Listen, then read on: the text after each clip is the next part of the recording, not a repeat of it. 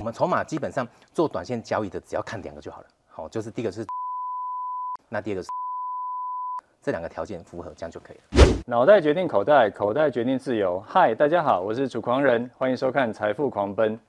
历年来，历年来啊，在封关日当天上涨的几率都是蛮高的，有高达八成。而且呢，开红盘的当天啊，也有上涨几率是七成以上。那第一季台股上涨几率也是到八成，所以如何抢一个红包呢？其实还蛮重要的。那我们今天很荣幸邀请到专业的投资人杨宗宪来节目里面跟我们分享一下，过年的时候封关前后啊，我们要怎么样去抢个红包？该怎么去选股操作呢？欢迎今天来宾杨宗宪老师。好，呃，主持人好，呃，各位观众大家好。好，老师啊，第一个问题想要请教你，就是说，这个兔年台股已经要封关了嘛，然后接下来就是龙年了。那台股封关日上涨几率是很高的，而且开红盘的上涨几率也很高。那你怎么看这个整个封关前后的行情？好，那我们来看一下过去哈，就是说我们有没有看到从这个二零一九年到二零二三年这段时间哈，那我们看，不管是在封关日好，或者是那个新春开红盘日子哦，那其实基本上上涨几率有八十五趴，这边有七十五趴，所以其实非常高。对，那再来就是说，呃，那即便是开盘后的一五二十天，甚至到六十天，基本上上涨的几率跟幅度也都是不错。嗯，对，但只有两个变数，你会发现说，我们这么漫长的几年来哈，嗯，呃，有一次是什么？这一次什么？二零年，对，二零二零是新冠肺炎，嗯、那这一次是出现那个俄乌俄乌战争，嗯，对，所以说，如果说我们这个呃整体趋势，国际股市稳定的前提之下，那我觉得呃封关前表现跟新春开红盘的几率是高的，是，OK，那因为台股现在到节目播出的时候，就只剩下礼拜一的那个封关日，是没有错，所以说在封关日的时候啊，嗯、那老师有没有可以建议我们说，哎，如果我刚好在呃，封关日前一天看到，那我那一天是不是可以做一些可能留什么股票啦，嗯、或者该怎么操作？好，那我们来看一下，就是说哈，这个这个问题其实很有趣，每年都会问这个说要不要抱股过年，对，要不要抱股？大家都会讨论这个问题。对，那事实上我觉得，呃，这个问题其实只有受限在少部分的人身上。嗯，对，为什么？因为如果是你是短线交易的，比如说你是做当冲或者是一两天交易的，嗯、那其实不需要考虑这个问题啊，就是冲冲到封关前就好了。是，那另一种长线投资人。我本来就是看长线啊，嗯，那基本面对，趋势对，那产业没问题，那其实就是抱着，对，所以说事实上需要有波段操作，就是做调节的人，其实就是做波段交易的人才需要这个，就是赚一个波段，买低卖高就出场的这种，没有错。所以那但是我先讲我自己哈，那我自己的习惯，我是呃从我最早十多年以来到现在，我每年都是没有爆股过年的，清空都是清空，对，我都是清空，隔年再来。对，这是我的习惯啊，但是我不是说大家一定要这么做。好，因为我我刚讲到说，虽然我们呃上涨几率比较高，但是我希望说我们在过年期间哦，那可以好好的吃年夜饭、打打麻将，好放轻松这样。所以这是我的习惯。对，但是如果你是要报股过年的投资人，我建议说哈，呃，你可以有两个方法哈。第一个就是说，如果你这个个股哈已经二十日线下弯，而且跌破，哦，那我认为这个个股可能不要再留到过年后了，哦，可能就是提早做点减码。好，好那如果说能够守稳五日线或十日线的个股，那我觉得报股过年没有问题。对，那我们明年后应该，呃，指数没有太大波动，应该是会好的表现。OK，就是留强的股票过年是没有错，然后已经转弱的就就早一点出掉算了，是没有错，就做个太多留强的动作这样子。OK，好，那所以统计显示啊，说在每一年的农历年前后。它这个我们做台股的胜率很高，就像刚刚老师讲的嘛，有到八十五趴，有到七十五趴，所以在那个二月五号，就是那一天，是封关日那一天，如果要做一个隔年冲，是是是，对，有可能就是封关日，嗯，反正。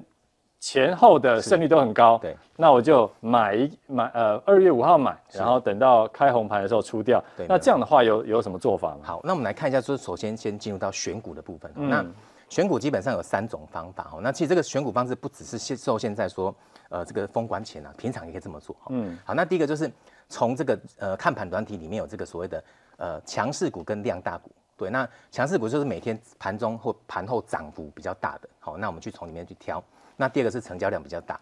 但如果这两种还要再择一的话，我觉得如果你要再简单一点，你挑强势股就可以了。哦，从强势股中前五十档或一百档去挑，就会挑到不错的股票。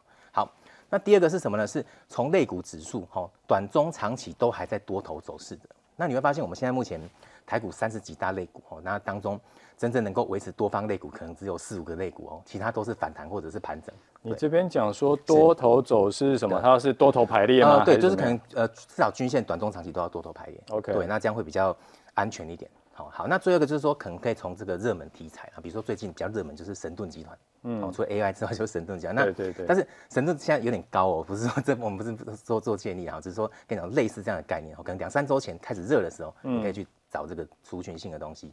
好，那再来就是找到个股之后，我们进入筛选的动作哦。那首先第一个很基本就是二十日线要上扬，那确保我们有一个呃中期保护的概念，好，这中期多方的趋势没有概念哈的的确认。好，第二个是呢，避免位阶太高，也就是说你从起涨波段可能涨超过二十趴、三十趴以上，那对我们短线操作就是风险。好，比如说我刚刚讲的神盾，那可能以现在来看，从起涨到现在可能已经涨了五六十趴都有可能的，嗯嗯、那种就比较不适合做短线标股操作。好，那再最后一个就是我们讲到的筹码。好，那我们筹码基本上做短线交易的，只要看两个就好了。好，就是第一个是主力指标转强，那第二个是买卖加速集中。这两个条件符合，这样就可以了。主力指标是哪是哪些啊？好，主力指标就是我们这个一样用看板软体，然后你去搜寻主力指标，就是指这个前十五大的这个。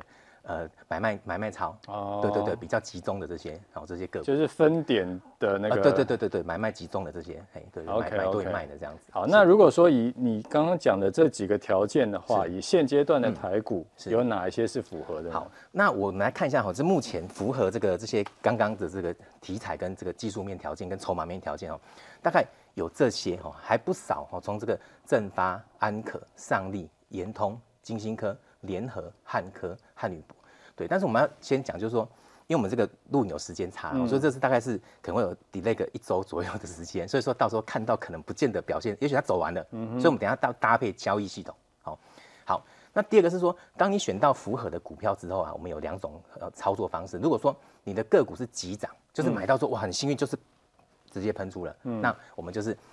用三日线操作哦，三日线，对对，用很看很短哦，因为它涨得很急，因为等到五日线肯定又回了十几趴了，嗯嗯嗯对，我们说用用三日线。好，那如果说缓涨的话，就看五日线，对。但是我要强调，都是跌破而且要下弯哦。如果就跌破还不一定要离开，因为有时候跌破的时候均线上扬嘛，那均线是支撑，嗯、所以可能跌破会假跌破再上去。好，所以要等到均线跌破。而且均线下弯，两个条件都符合的时候，那它这个急涨缓涨有没有比较清楚的？具、呃、如果用具体的概念的话，我认为单日五趴以上，如果连续五趴以上，那就说每天都涨五趴以上。对对对对，就是说中长红、中长红这样子，那就是所谓的急涨。但如果说两三趴慢慢涨哦，甚至涨一下又回一下，嗯、哦，那都还 OK，就是缓涨型。OK，可能就是三十度往上。啊、呃，对，差不多都这样子。OK，好，那如果说哦我们刚刚讲到这个是在技术面标准，就是你买到很幸运、很典型这样涨上去，它最后休息结束这样子哦。嗯、好，但是有一注意两个现象，就是说如果在上涨过程中出现爆量长黑或者长上影线，对，那这个现象说可能要先做点预防性减码，对，因为我们可能它可能是什么样，可能是在修正的前哨站，对，可能之后就会出现这个跌破下弯的现象。好，好，那这个符合这些条件跟操作的有很大的重点，说操作心法就是说哈，第一个。就是你的这个停利策略哦，也是你的停损策略。嗯，我们刚刚说跌破五日线下弯离场，跌破十三日线下弯离场，那同时这个也是停损哦，因为有时候你买上去马上就挂了。嗯，对，所以你的停利策略跟停损策略是同样的，就移动停损。对对对对，所以我们这个均线操作是可以通用的这样子。OK，那第二个是说，因为这个短线的利润哦，运气不一定，有时候你可能。呃，运气普通，可能三五趴哦，那好一点，搞不好十几趴，甚至一直上去都有可能性。好，所以说这个纪律性很重要。好，那最后就是我们离开之后卖掉之后，短时间不要再急着回补，这件事是最重要的，因为我们是做短线操作嘛。嗯，对。那他如果说呃你在离场讯号出现之后，通常会再会修正一下下，对，那就不要急着进场这样子。就是这一档卖掉以后，我就先不要再看这一档。对对对对，没有错。或者过几天啊，过个三五天，对，因为你如果快太快回去看它，你会想要再追它。哦，对对对，因为它可能就是，就像你刚刚讲的，它可能现在是一个，呃，可能月线上还在往，或者五日线还在往上，所以它就在那边震。对对对，或者进入横盘整理，最最最累就是这件事情，然后追进去就盘住了，就是怎么样？然后然后就破线啊，对，很 麻烦，是是是。好，那我们来看一下，就是说，呃，我们举三档例子哦，就是说用刚刚这个均线的交易。好，那比如说像这个它的盘整区间在这边，嗯，好，那这边出现长红，那因为量被我遮住了，但其实有量哦。好，那突破之后怎么样？沿着三日线，这个算长红吗？对，这个这个你现在因为这边很长，哦、所以后面的长红，对它比例上拉开了，啊、所以如果你把它遮住的话，这边是中长红。OK OK。对，好，那我们就沿着这边怎么样？三日线操作。OK，好，那就等到三日线跌破而且下弯的时候，我们做卖出的动作，嗯、很很单纯的操作，这是比较幸运的。然后，嗯嗯嗯好，那如果说有一些比较复杂的，好像这个地方，我们这个三日线哦一样哦，那突破之后，就是这刚楚大说涨红涨的幅度到多少是比较刚好的，嗯、那这个应该就是五趴以上了。好，回档然后突破哈，好，而且怎么样站上二十日线之上，所以这一根还不能买哦，好，因为这一根只是怎样。哦我们只是能判断它是反弹止稳而已，对，但这根买是有危险性的。好，那我们今天说，第二根，好，等到站上二十日线且二十日线上扬的时候，好，那从这边开始操作哈。好，那一样到上面那跌破三日线下弯做离场动作。所以它这个应该是同时要站在三日线上加上二十日线，对对对，而且二十日线要往上弯。没错没错，所以这是两个条件都要符合，比较安全。好，就是用长线中长期保护短期。OK 好。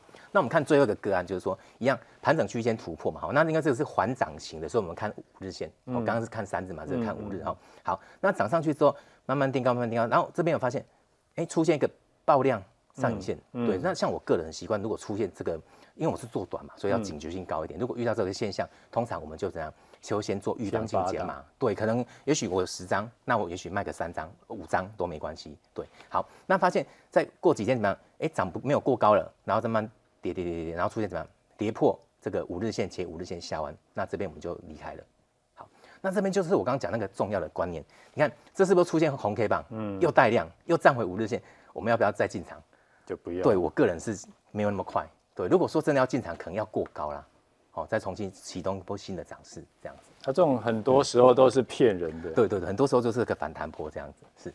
OK，好，老师，那再请问你一下，像美股跟台股。这呃，从去年可能四、嗯、三四月开始到今年，嗯，都在炒 AI 嘛，嗯、没错。然后去年也是很多 AI 股都涨涨翻掉了，是没有错。所以呢，像你刚刚教的我们的一些呃技术面的选股方式，嗯、我们是要特别挑 AI 的强势股里面去挑呢，嗯、还是说人多的地方不要去，我就 干脆就是不要去追像这种 AI 热门股？是好。那我们先讲。两个观点哦，第一个就是说，呃，在做所谓的风险控管，像我们如果说假设好，我有五档，我愿意做短线交易，用三档或五档，那如果我全部都集中在 AI，嗯，那就没有所谓避险的逻辑了，嗯，对，所以这是个观念。所以说，第一个是说我们不用那么设定说一定非得要找 AI 啦，好，但是它是一个选股的方向没有错。好，那第二个事情是说，类股会轮动，对，那比如说像今天好了，那最近因为 AI 涨了涨涨了一两周，那到现在有点休息了。对，可是如果像今天来看的话，只有广达、伟创在休息，那技嘉在涨，那这样就没办法说整个族群都有一个同步现象。所以说我们在挑股票就是说，呃呃，族群性是我们选股的一个来源，但我们不用那么执着说非得一定所有的股票都能挑这个类股这样子。OK，所以像那个波段操作啊，通常就是老师这边都会习惯用一些指标去去去筛选股票嘛。所以老师这边可以分享一下你习惯用的哪些指标，会就是来跟我们分享一下。OK，好，那我们刚刚已经前一段讲过说做短线交易嘛，对那我们现在做一个波段交易哈。好，那因为短线交易用的工具就简单了，对，嗯、但是波段交易复杂度高很多。OK，好，所以从技术面跟筹码面就增加很多了哈。好，那首先我们会找到第一个就是出现周 K D 黄金交叉.对，那确保中期落底，对，从周 K 线去看，好，好，那第二个是呢一样。站上二十日线前二十日线，一样用中期保护长保护短线哈。嗯，好，第三个是我最重要就是底部形态，好，就是出现不管你是 W 底、头肩底、弧形底，好，呃都可以，好，只要是底部形态就 OK。咖啡杯啊，啊对，都 OK 没关系，只要是底型就好了哈。好，那第四个重要就是一定要突破底型颈线哦，因为如果没有突破，因为如果只有出现底部形态而没有突破颈线，你就买进去叫偷跑。嗯，等下偷跑有时候要付出一点代价，可能是假的，然后最后又又往下灌。如果底型还没突破你就进去，那会有两个风险，一个就是时间风险，可能它最后还是上去了，可是它耗了可能一个月。嗯，对。那第二个是趋势风险，就是哎，它最后根本没上去，就像主大刚说的，就是哎碰一下就下来，那又破底，很很麻烦的事情，所以这个是突破底型也是里面最重要的事情。嗯，对。那通常投资人忘记这件事情，就看到底型就想买，但我们希望能够突破颈线哦。哦，这边我补充一下，我记得是不管是哪一种底，是不管 W 底啊、头肩底啊，它在没有突破颈线以前，其实都。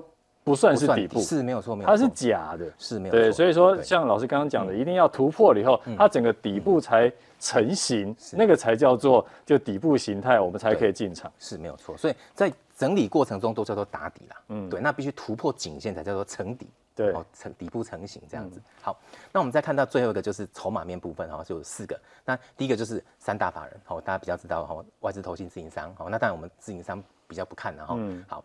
那第二个是融资融券，我们希望融资减码，好，融券增加，但是不，这个不是必要条件，这个可有可无，因为散户的操作是很混乱的哈。嗯，好，那再来第三个是买卖家数，好，那第四个就是主力指标，好，这个可从呃多数看盘里搜寻就找得到哈。好，那我们来看这个之前联发科的个案，二四五四联发科，大家应该很熟悉。嗯，好，那之前曾经很惨跌，很惨跌到这个好像六百多块，嗯，然后后来终于打底过程中，哎、欸，发现怎么样？还没有突破颈线之，这是突破了哦。我们把颈线先标出来，好，在这边。等下我们会有放大图。好，突破之后，突破前你发现法人已经怎么样？一二三四五，已经连买五天了。他偷买，对他偷买了。对，那融资怎么样？减码，散户已经熬不下去了，已经抱太久，已经受不了了哈。好，再来就是买卖家数，也是绿色柱状体，是集中的。好，那主力指标也转强。哦，这就是我们要的这个筹码的条件。好，那我们再看到这个是周 K D 的部分哈。好，那你可以看到这边周 K D 黄金交叉，好，那是我们确定说，哎、欸，这边是安全的。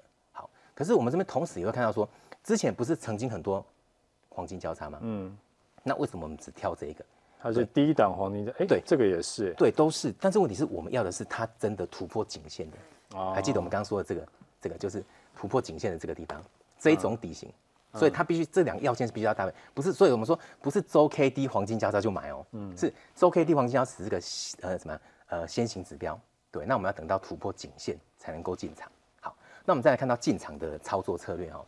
好，那首先形成了一个这个 W 底打了两只脚，嗯，好，这是周 K 线哦，因为我们拉的比较大。好，出现红 K 棒带量哦，这从这个周 K 看比较没感觉，不过从日 K 线是有量的哈。好，突破之后怎么样？就涨的。等距离涨幅满足底部、嗯、呃低一点到颈线，好、哦、这边等距离的涨幅，后来真的就到了大概一千块上下，好、哦、就涨到完整的位置，是，OK，嗯，好，那最后来请教老师的是网友提问，他说呢，在二零二二年呢、他一月的时候他买台积电买到高点，买在六百二十块以上，哎、原本想说他就赚个价差，然后就。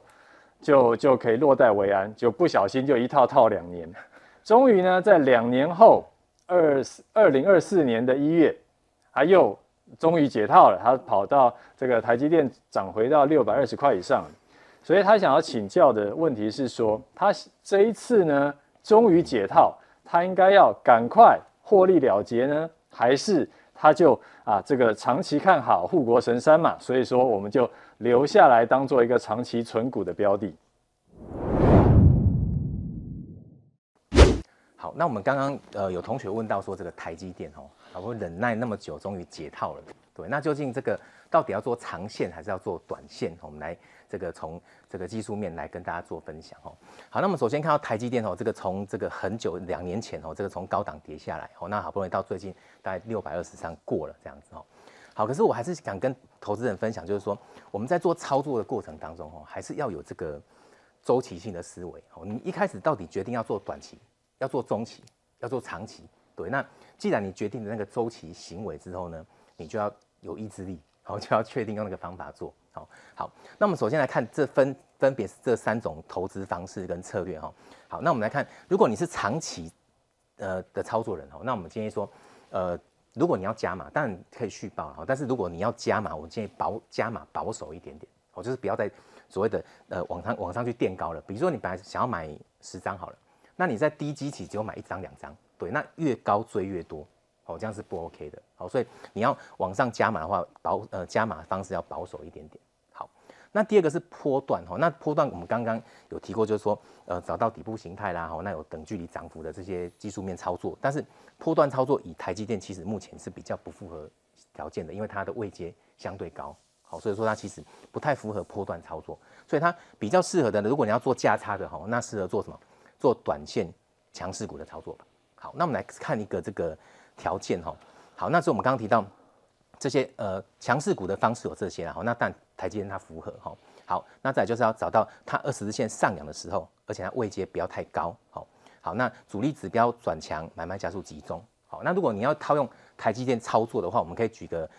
之前的个股来给给大家做参考哦，就是说，当它如果有一天哈，它站上二十日线，而且出现红 K 棒，好，好，那这时候你可以沿着五日线或三日线操作，好，那等到五日线跌破下弯，我们做一个波段的离场的操作，好，那这样你可以在二十日线上演的过程当中操作很多次，好，做很多段的价差，好，那以上是我对这个台积电，好，不管你要从短期、中期、长期，好，三种操作的呃逻辑，好，给大家做参考。好，今天谢谢宗宪老师来分享他的操作心得哈。你看完觉得有收获，记得要按赞并且订阅起来。每周一和六的晚上八点，我们准时在 YouTube 频道的财富狂奔节目和你再见，拜拜。